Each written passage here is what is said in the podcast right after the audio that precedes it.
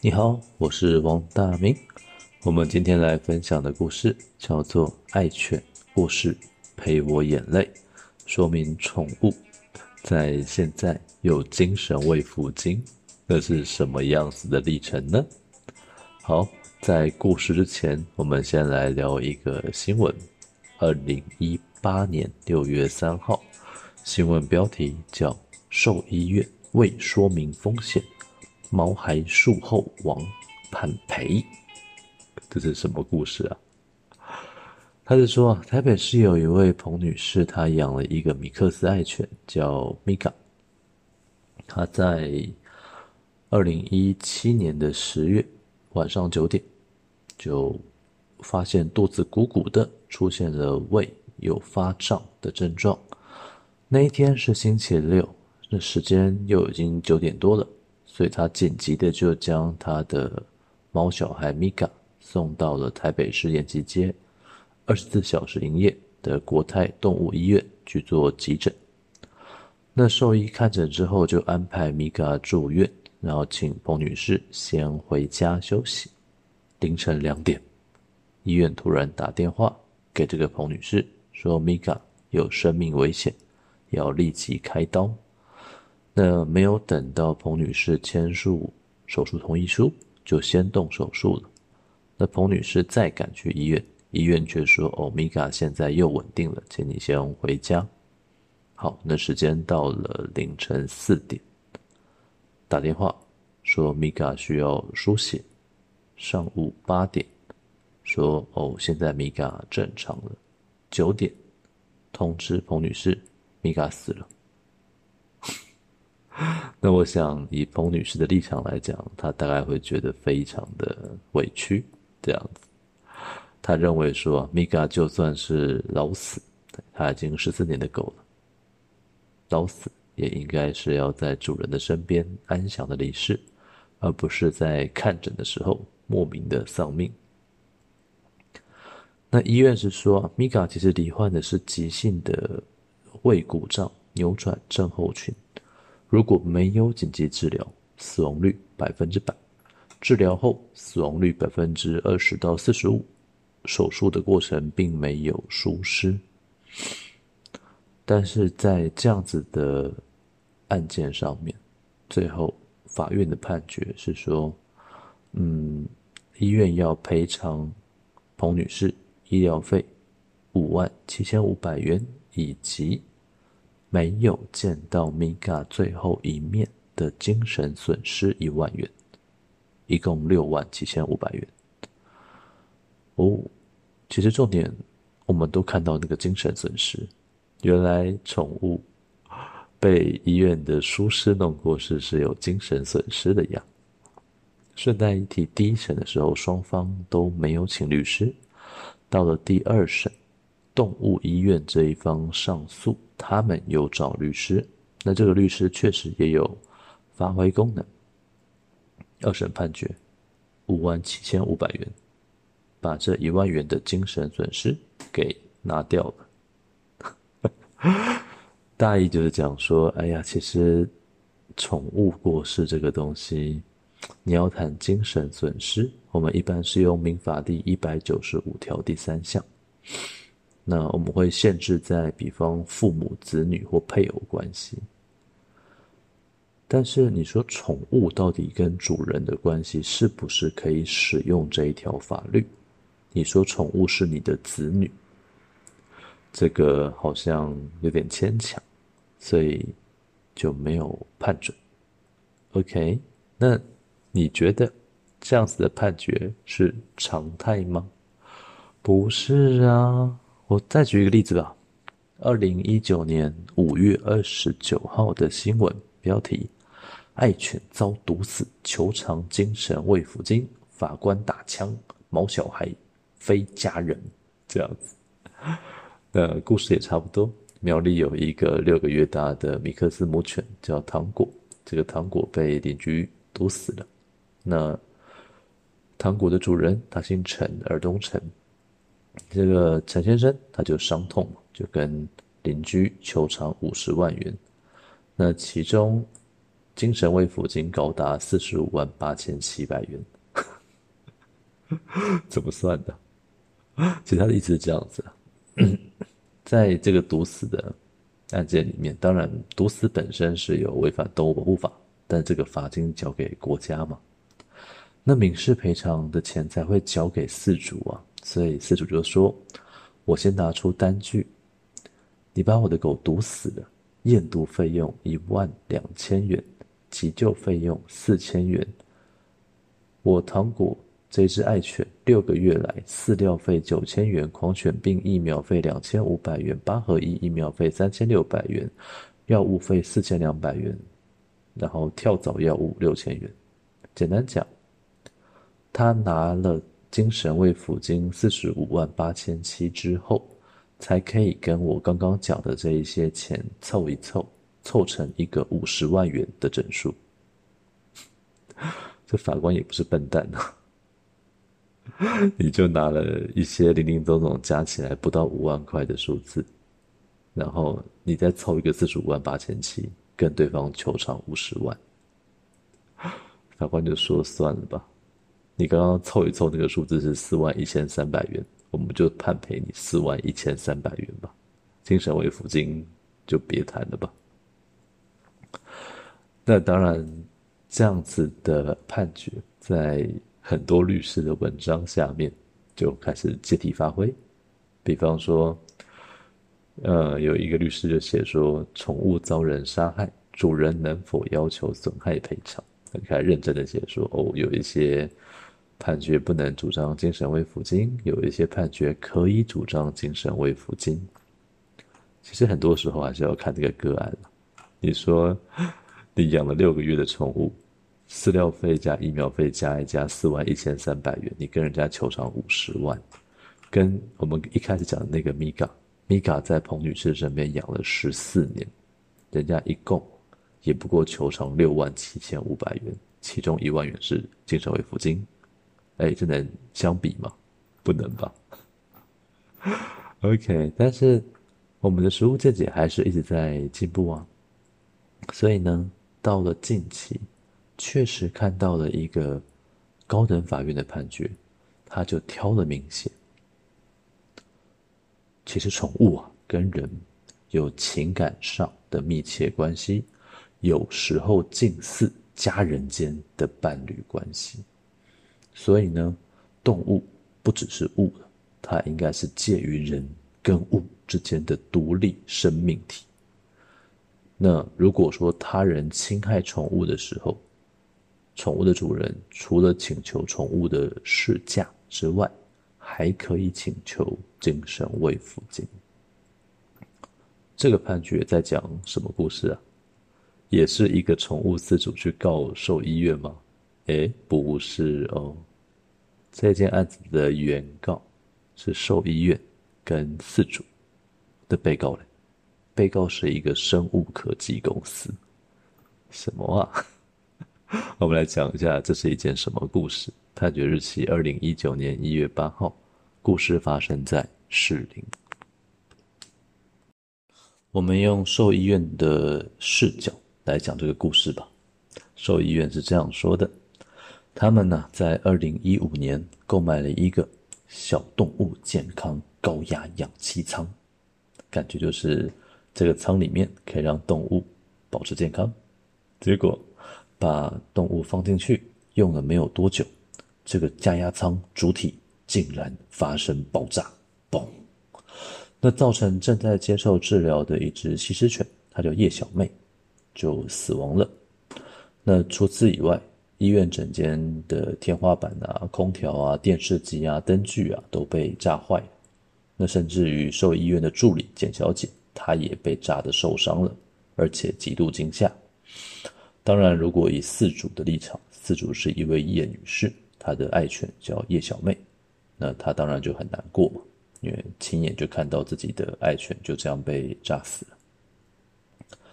那爆炸之后，我们就查看一下这个机器，结果发现，诶，你这个高压氧气舱的压缩机，就就是一般的空气压缩机呀，跟你在。这个我们医院当时展示的机型不太一样啊，规格也不太一样啊，而且你当时是保证说这个机器是日本制造的，那我们宠物店还真的有跟你们工厂这个申科公司询问，是不是有使用中国大陆的组件，申科公司保证并无中国大陆的组件，它是日本制造嘛。但是兽医院确认之后发现，这个压缩机主体上面写中国浙江。哎呀，你们申科公司刻意欺骗我兽医院呢、那申科公司作为被告，他们怎么说？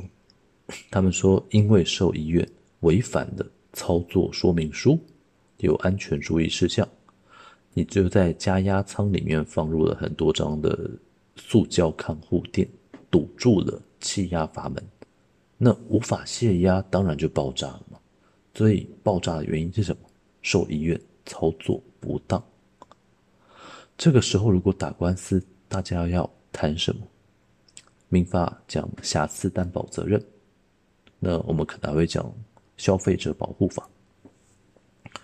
所以兽医院就开始求偿啦。我们购买机器先付了定金三十万元。我们修复天花板、空调、电视灯具一万七千六百元，医疗费。我兽医师，我们的助理，损医疗费一千五百元，但是他的精神慰抚金应该是二十万元。哎，我院长顺便来，我的精神慰抚金十万元。好，我们再来讲，这个小狗被炸死了，火化费用五千元，小狗购买费用五万元，没有单据没关系。那。叶女士是自主嘛？自主她的精神慰抚金三十万元。OK，那其实，在我们看起来有点漫天要价，也不能这样讲。不过这个金额就是这样开出来的。那这个案子打了两审，判决不太一样。我刚刚讲的那一串数字是一审判决。顺便讲一下，在一审的法官认知里面，兽医院院长的精神慰抚金十万元。不赔。兽医院助理的精神慰抚金二十万元，赔一万元。小狗购买费用五万元，无法证明嘛，不赔。那饲主叶女士精神慰抚金三十万元也不赔。那但是有赔偿兽医院购买机器的费用，那个定金三十万元是有赔的，所以这个数字还算是蛮大。好，但是到了二审。不一样，翻盘了。二审在看这一个购买机器费用三十万元的时候，觉得，诶，这个不太对，哪里不太对？因为二审出现一些新的证据，日本厂商寄来一封道歉信，道歉信说，其实这个机器爆炸呀，不一定是设计的瑕疵，它很有可能是一个理由，小动物。在高压氧气舱内不安慌张，然后造成这个高压舱底部的这些塑胶软垫进入底座，造成堵塞，然后空气无法排出，气压上升。白话讲，操作不当。既然操作不当，那就不是机器本身的瑕疵啊。所以，我们刚刚讲的那一串钱里面最大金额的是什么？购买机器的费用定金三十万元，这三十万元不用赔了。那二审法官也很有趣，他在一审的见解里面，他把这三十万元拿掉，但是他反认为说，比方小狗购买费用五万元，在一审是说你拿不出单据嘛，二审会说，哎，我上网查了一下。这个小狗有价钱的，西施犬嘛，西施犬的价钱一万八到两万九千九百九十九，那我们就抓个数字吧，一万八。所以小狗的费用是赔的，一万八千元。最重要的是什么？最重要的是饲主的精神慰抚金三十万元，在一审完全不赔。二审会说，哎，其实我现在拿掉了你机器的定金三十万元了。那精神慰抚金这个部分，我斟酌一下两万元吧。那我总要给你个理由嘛。好，我的理由是这样子，因为动物不是物，动物是人跟物之间的独立生命体，所以四主有精神慰抚金两万元。当然，最大的点在于说，这一个爆炸，它就变成了一个鱼有过失，什么意思？就是生科公司没有教好，兽医院的人没有操作好，所以两边都有负担一些责任。那法院就认为说，没有教好的生科公司，你负担六成责任；没有操作好的生科公司，你赔偿四成责任。那如果用数字来讲，比方说，今天我兽医院里面的这个天花板、空调、电视机被砸坏了嘛，我的损失金额是一万七千六百元。我们刚刚讲，申科公司只要负担六成责任。所以这一万七千六百就要乘以六十趴，一万零五百六十元。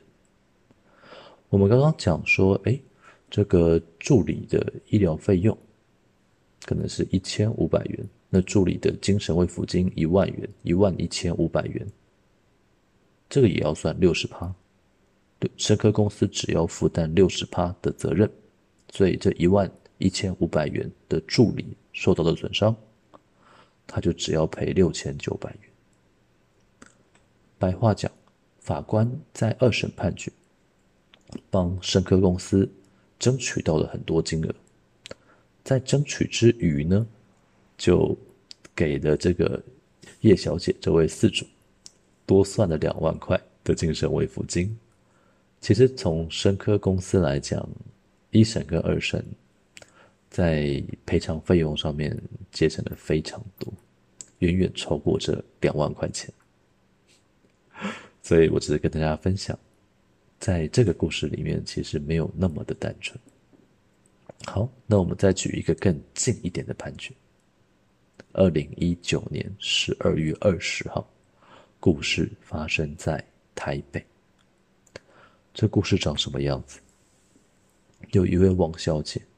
二零一七年一月，在宠物旅馆签了一个契约，将她饲养的爱犬叫米露寄宿到宠物旅馆四个晚上，约定报酬六千元，那就是宠物旅馆嘛，就是请你们旅馆照顾、保管我的爱犬米露。那我们签了一个契约，在民法上我们会叫委任契约或寄托契约。OK，那结果这个米露就突然间发现宠物旅馆的电动门。打开了，他就自己跑出去，然后在店的外面失踪。结果整个店就去找这个米露，找着找着发现到，哎呀，糟糕，米露被车撞死了。那在这个故事里面，当然四主王小姐就很伤心，那她就去这一个宠物旅馆，就是去做一些这个争取。他们后来有签一个和解书了。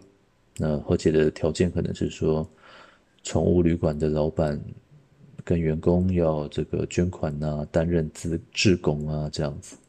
但重点是，宠物旅馆的老板并没有履约的参加这个志工活动，所以饲主王小姐就生气了，她就要撤销这一个和解，打官司，所以他就变成了一个判决。那在这场诉讼里面。王小姐说：“ 我呢，根据我们当时签的契约，我要跟你宠物旅馆求偿三万元，而且我对这个米鲁啊视如己出。米鲁的过世对我来讲，身心受到严重打击，所以我要再精神求偿一万元。白话讲，我的米鲁在契约上面，我可以求偿三万元。”在精神慰抚金上面，我可以再求偿一万元，合计四万元。这听起来好像比我们一开始讲的故事来的。我们刚刚有讲说有一个苗栗一个米克斯魔犬叫糖果嘛，那它的主人就比较有趣，说我可以拿出来的单据大概四万一千三百元，但是精神慰抚金四十五万八千七百元。我就是要凑个五十万元的整数。那相较来讲，我觉得这一位米鲁的主人王小姐好像相对客气一点，她就是三万加一万这样的数字。那在这个判决里面，这个判决我刚刚讲它的时间，二零一九年十二月二十号，它算是很近期的一个判决了，它就已经采用了我们一开始讲的宠物有精神慰抚金这样子的高等法院见解。他说：“哎，其实如果你将宠物只定位成物啊，只是将它视为一种财产权的侵害，这个不能够完整的描述它的利益啊，而且也跟目前的社会观感不符啊，更可能会鼓励大家漠视动物的生命。所以呢，在这个法院，他也认为动物应该是人跟物的独立生命体。”所以就判赔四万元，也就是三万元按照契约的赔偿，跟一万元精神慰抚金的赔偿。那我这边的建议是，如果说你站在一个饲主的角色，精神慰抚金是可以争取的，但是记得不要漫天要价。我认为就是你在拿得出单据、拿得出契约的赔偿之余。加个一万块钱，说这是你的精神慰抚金，应该争取到的机会是很大的。但如果你说我拿得出单据的钱只有四万块，我硬是要再另外加个五十六万块，让他凑个整数，这这个可能法官就不会准许你了。这是我这边的一个分享，希望说这样子的故事对你有一些乐趣，会有一些帮助。我是王大明。希望你会喜欢今天的故事，谢谢。